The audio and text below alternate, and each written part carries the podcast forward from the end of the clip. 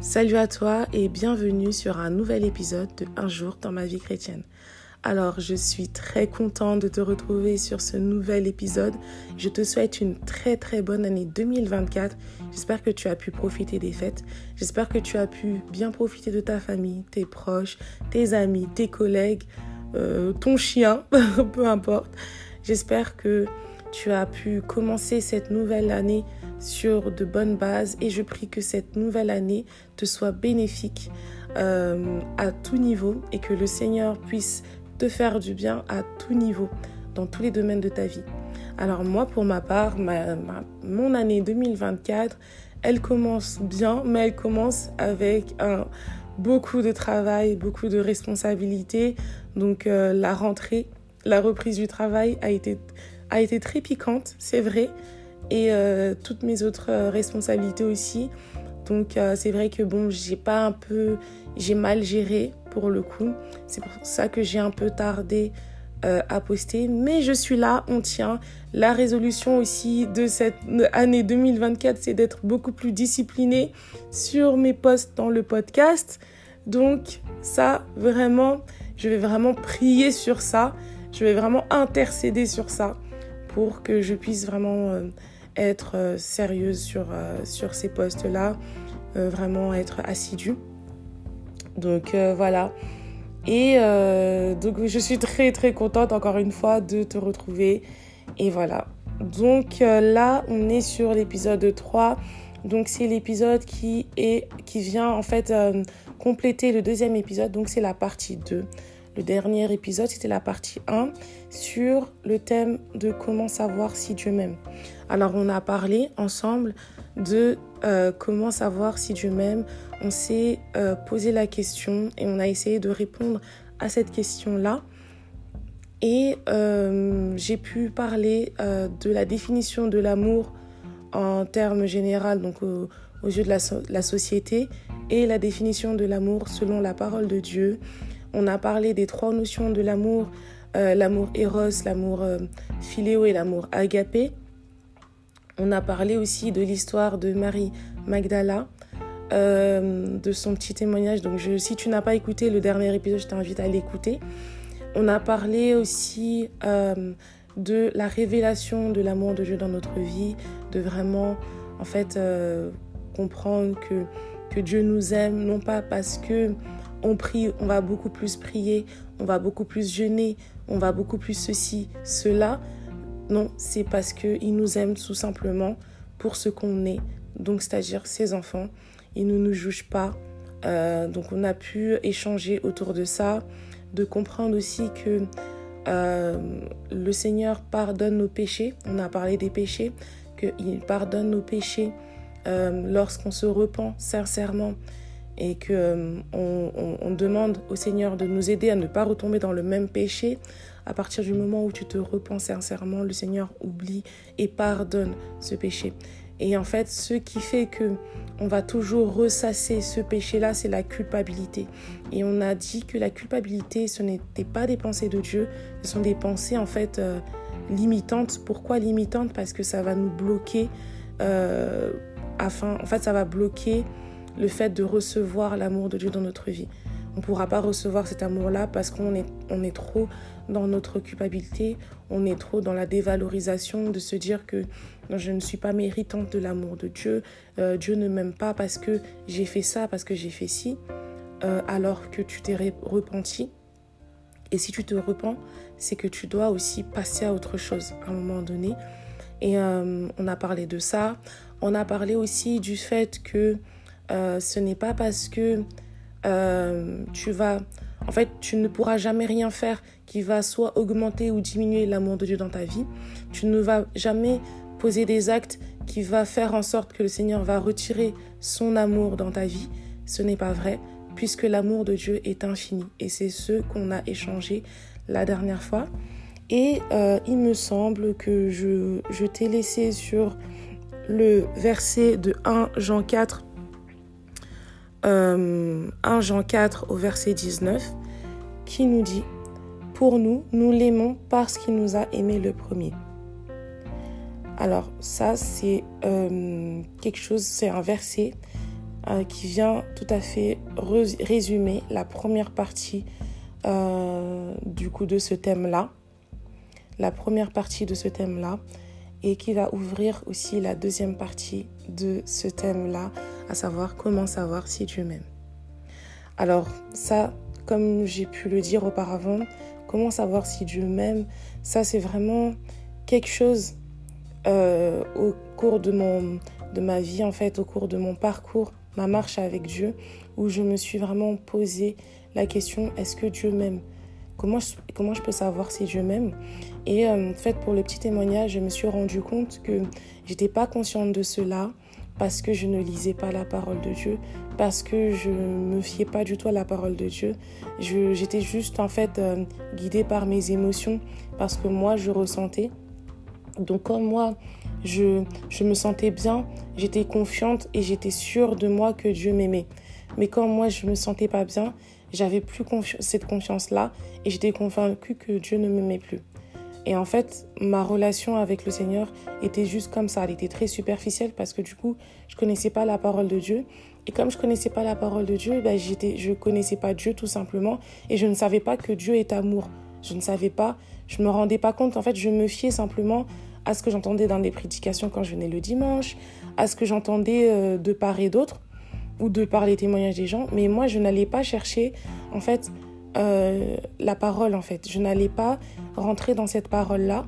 Donc, ça fait que je ne pouvais pas avoir conscience euh, de l'amour de Dieu.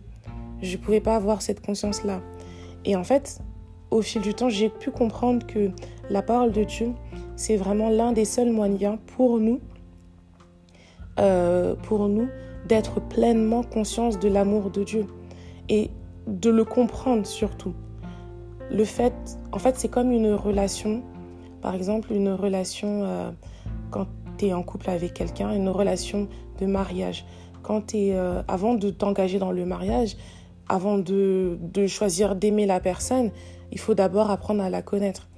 Et en fait, tu, pour apprendre à connaître une personne, il faut passer du temps à la personne, avec la personne. Il faut lui poser des questions et tout, etc. Il faut vraiment passer beaucoup de temps avec cette personne-là et tout, entretenir la relation, etc. et tout ça. Mais si tu ne le fais pas, tu ne sauras pas, en fait, euh, aimer la personne et la personne ne saura pas t'aimer. Et donc là, par rapport à, avec Dieu, c'est la même chose en fait c'est pour être vraiment conscient de l'amour de Dieu, il faut aussi entretenir cette relation. Il faut aussi aller vers lui. Il faut aussi le connaître. Et pour le connaître, le, moyen le plus simple, c'est la parole de Dieu. De méditer vraiment la parole de Dieu pour avoir cette révélation-là, pour avoir la pleine conscience que, euh, bah, en fait, Dieu est amour. Et ça se ressent au travers de sa parole. Et en fait, euh, quand tu vas plus rentrer dans la méditation, etc., tu vas plus lire la parole de Dieu et tout, etc., ça va en fait euh, changer ton système de pensée. Il y a des choses qui vont se briser. Donc quand tu vas être, te dire que, ah non, euh, en fait, là, je pense que Dieu, il m'aime pas parce que ceci, parce que cela, quand tu vas regarder la parole de Dieu, tu vas trouver en fait des versets qui prouvent qu'en fait Dieu nous aime qui des versets en fait qui vont te dire que fait Dieu est, de faire comprendre que Dieu est amour euh, dans, dans, tous les cas. Et à partir de là, en fait, ton, ton, ton cerveau va un, peu se, se, formater à cela, de, de, en fait, d'assimiler en fait cette révélation là, et les choses vont changer. Et en fait, ton système de pensée va se changer, il va, il va se renouveler. Et c'est ce qu'on appelle aussi dans la parole de Dieu, on appelle ça le renouvellement de l'intelligence. En vrai, là, je viens de te décrire quelque chose, on a l'impression que c'est quelque chose de psychologique, que oui, le cerveau, ceci, cela, mais en vrai, c'est l'action du Saint-Esprit dans ta vie. Donc, ça veut dire que quand tu prends conscience de cela, c'est Dieu lui-même, en fait, c'est l'Esprit de Dieu lui-même qui va venir changer ça, qui va venir, en fait, déconstruire petit à petit cette, cette, cette euh, notion-là que toi, tu avais sur, en fait, cette conception qui était erronée que tu avais concernant Dieu en lisant et en vraiment te, cherchant vraiment à connaître le Seigneur par sa parole, cette conception-là, elle va se déconstruire. Et en fait, c'est simplement l'Esprit de Dieu qui va déconstruire ça en toi. Et, et c'est pour ça, j'aimerais vraiment encourager, c'est que une personne à lire vraiment la parole de Dieu. Et même si on ne comprend pas, il faut quand même faire preuve de tolérance. Moi, je sais que quand je ne comprenais pas, je me fermais. Je me fermais. En plus, moi, je suis une personne, je réfléchis énormément et j'aime comprendre. J'aime tout comprendre, tout analyser, tout interpréter. Ça, c'est vraiment mon truc. Mais quand je lisais la parole de Dieu, je ne la comprenais pas. Et en fait, je me fermais à tout ça. Je me fermais à... Je me fermais à tout ça. Je me fermais à lui. Et en fait, le truc, c'est que mon, mon système de pensée ne changeait pas. Donc c'est pour ça qu'il faut persévérer. Quand on lit la parole de Dieu, il faut quand même persévérer. Mais avant de lire, je t'invite vraiment à faire une petite prière. Avant de lire, ça c'est vraiment un conseil entre parenthèses, avant de lire la parole de Dieu, prends un petit temps, même 10 minutes, même 5 minutes, même une minute, de faire une petite, une petite prière, de dire Seigneur, là, je vais lire ta parole, je vais lire, euh, je vais lire en fait euh, le livre en fait que tu m'as mis à disposition, donc ta parole, pour te connaître, mais aide-moi. Je ne veux pas lire selon moi, je ne veux pas lire selon mes pensées, je veux lire en fait en, en essayant de te comprendre, mais j'ai besoin de ton Saint-Esprit pour que, cela puisse se réaliser. Donc de vraiment recommander ça entre les mains de Dieu, même une minute, 30 secondes, peu importe, et après, en fait, ça va te faire du bien de, lire la parole de Dieu. Donc voilà, c'était le petit conseil. Mais sinon, euh, en tout cas, euh, en tout ça, ce qu'on comprend, c'est que la parole de Dieu nous permet vraiment de prendre conscience de l'amour de Dieu, de le comprendre et d'être révélé. Et c'est ce qu'on a dit tout à l'heure, on a parlé du renouvellement de l'intelligence par son esprit, tout simplement. Parce que la société nous apprend tellement, en fait la société nous inculque tellement que l'amour se mérite, l'amour se gagne par les performances, l'amour est axé sur la reconnaissance des autres, la valorisation des autres. Donc ça veut dire que tant qu'on me valide, ça veut dire que là c'est bon, je suis validée, là oui on m'aime. Ah oui, donc parce que euh, je sais pas, je suis, j'ai fait, euh, par exemple, je suis partie au travail, j'ai fait un travail, j'ai euh, j'ai pondu un article, Georgette a validé, donc ah ouais, là je sens qu'ils m'ont apprécié. Non, ça c'est la, la, société qui nous le dit, mais la parole de Dieu nous le dit pas. La parole de Dieu nous ne fait pas, ne, ne fait pas comprendre ça, elle déconstruit ça, puisque la parole de Dieu nous fait comprendre qu'en fait Dieu nous aime simplement parce que nous sommes ses enfants.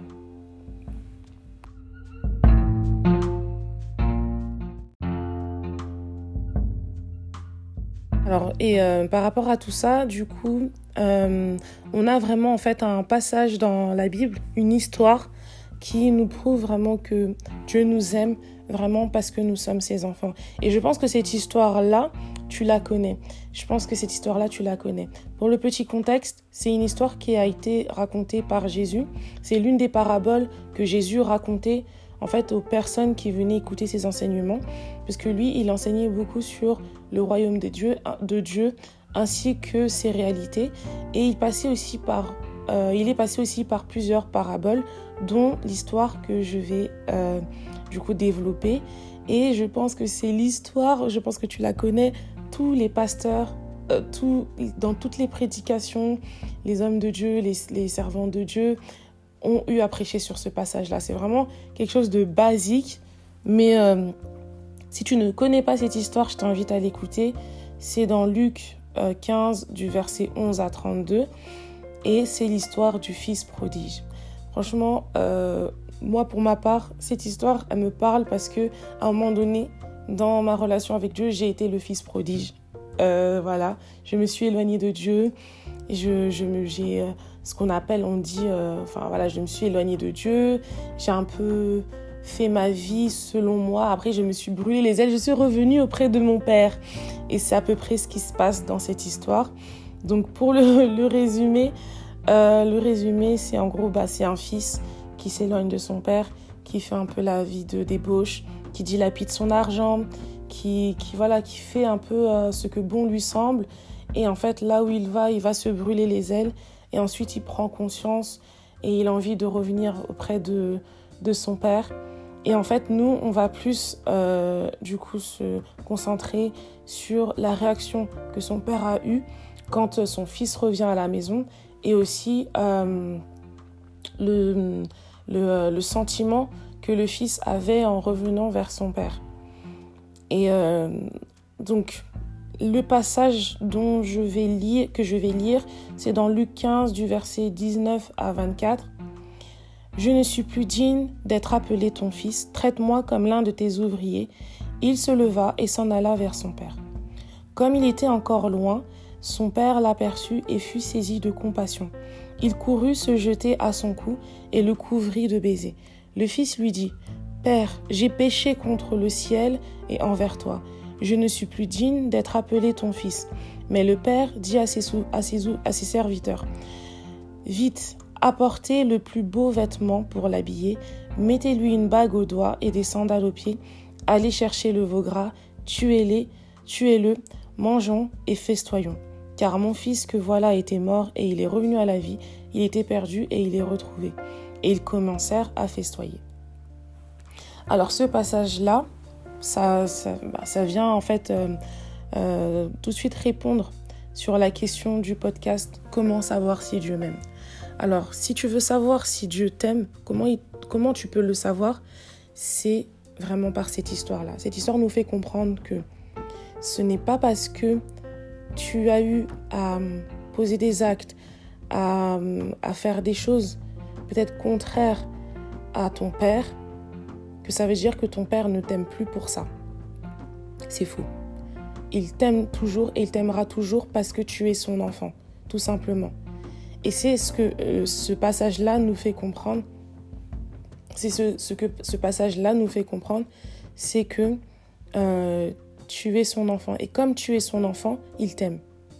Et en fait, je pense que on doit prendre conscience, euh, à partir du moment où on prend conscience que nous sommes réellement les enfants de Dieu, bah, on prend conscience directement de son amour pour nous, que en fait il nous aime.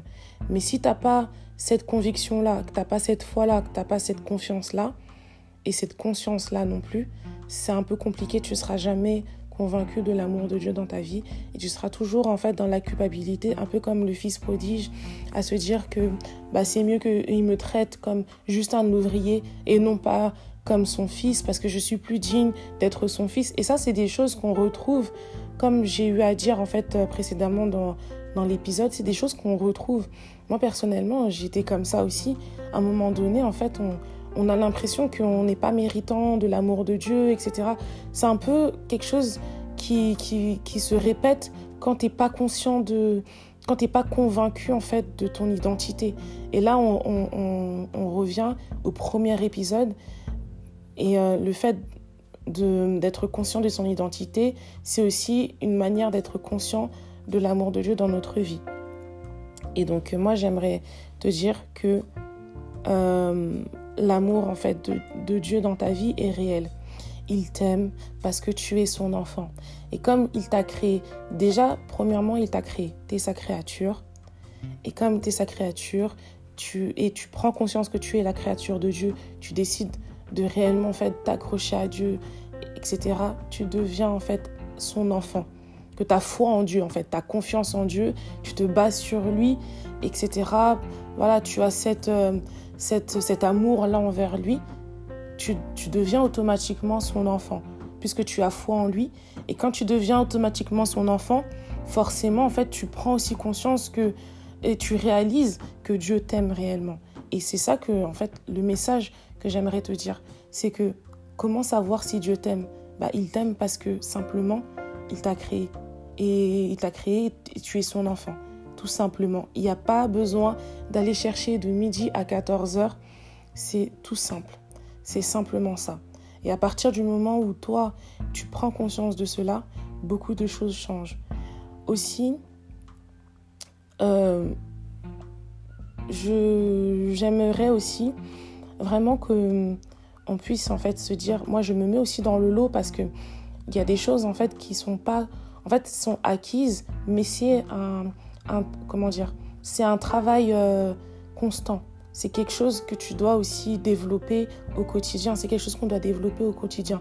Peu importe si ça fait deux jours que, que, vraiment tu as commencé à croire en Dieu ou si ça fait euh, des années que tu que, que, que as une relation avec Dieu, il faut continuer en fait à développer certaines choses parce qu'on est des humains, on est dans ce monde et parfois il y a, a, y a, des petits manquements qui reviennent, etc. Et c'est pour ça que j'aimerais vraiment qu'on puisse se dire, en fait, qu'on puisse, j'aimerais vraiment que nos yeux s'ouvrent vraiment sur l'amour de Dieu et, euh, qu'on sorte vraiment beaucoup de cette euh, condamnation qu'on se met en se disant qu'on n'est pas méritant de l'amour de Dieu. Et ça passe dans le verset suivant que j'ai trouvé. J'ai trouvé un verset. Oui, c'est vrai que je, je, donne beaucoup de versets. Je donne beaucoup de versets, mais ça, c'est simplement vraiment pour euh, t'inviter à aller chercher, à aller regarder. Parce que la Bible, en fait, comme je pense, je l'ai dit tout à l'heure, la Bible, c'est vraiment le moyen, le moyen le plus simple d'être vraiment conscient euh, de l'amour de Dieu et de connaître en fait cet amour-là. Et, euh, et c'est écrit par, sur, euh, noir sur blanc que dans Romains 8 au verset 1, il nous dit, il n'y a donc aucune, il n'y a donc maintenant aucune condamnation pour ceux qui sont en Jésus-Christ. Mais quand tu es en Jésus-Christ, quand tu vraiment, bah, tu cherches vraiment Dieu, tu cherches à t'accrocher à Dieu, tu n'as plus de condamnation sur ta vie tout simplement. C'est pour ça que j'aimerais te dire aussi, sors de la peur, sors de la peur de Dieu. Il ne faut pas se dire que euh, le Seigneur, il va me réprimander, il va me ceci, il va me cela, parce que euh, la peur, ce n'est pas une émotion qui est de Dieu en fait. La, peur, c'est une émotion qui naît parce qu'on pense qu'on est en danger. Et donc c'est quelque chose à ce moment-là qui n'est, en tout cas dans ce contexte-là dont je parle, ce n'est pas en fait euh, de Dieu. Parce que cette peur-là, ça peut être par exemple la pensée que Dieu va nous punir pour nos actes ou pour ce, pour euh, ce qu'on aurait pu faire, alors que ça c'est faux. Ça c'est une pensée qui n'est pas de Dieu, c'est une pensée qui est contraire aux pensées de Dieu et c'est pas ce que la Bible nous enseigne. Il faut vraiment sortir de cette peur-là parce que c'est quelque chose qui, va, qui bloque cette révélation-là euh, pour ta vie, qui bloque vraiment. Et moi, j'aimerais te dire que tu es aimé de Dieu. C'est réel. Et dans le proverbe 8 au verset 17, euh, on nous dit, j'aime ceux qui m'aiment et ceux qui me cherchent me trouvent. Donc tu aimes Dieu et il t'aime aussi. Tu le cherches et tu vas le trouver. C'est tout. C'est simple comme bonjour. Par contre, il faut aussi développer la crainte de Dieu. Mais la crainte de Dieu, c'est différent de la peur parce que la crainte de Dieu, c'est le fait de respecter, honorer et reconnaître la grandeur de Dieu en tant que souverain dans ta vie, en fait. De reconnaître, en fait, Dieu comme Seigneur et Sauveur dans ta vie, que voilà, il, euh, a créé toutes choses, etc. Donc, c'est ça, en fait, euh, la crainte de Dieu. Et euh, voilà, par rapport à tout ça, on se laisse sur ces bonnes paroles. Je pense que on va encore aborder le dernier point dans le prochain épisode. Simplement parce que, encore une fois, ça fait trop long, comme il y a tellement de choses à dire. Je ne veux pas me retrouver à faire un épisode de, de 3 heures. Donc, du coup, je suis obligée de m'arrêter là. Et j'aimerais vraiment te dire que tu es aimé de Dieu. Et c'est pas juste du blabla, c'est réel. La Bible, elle nous le dit. Et et la parole de Dieu est vérité. Donc crois-la, mets ça dans ton cœur et ça va que te faire du bien. Donc prends soin de toi, vraiment que Dieu te bénisse et encore bonne année. Et euh, je te souhaite euh, une bonne soirée ou une bonne journée, peu importe l'heure à laquelle tu écoutes ce podcast. Mais en tout cas, prends soin de toi. Bisous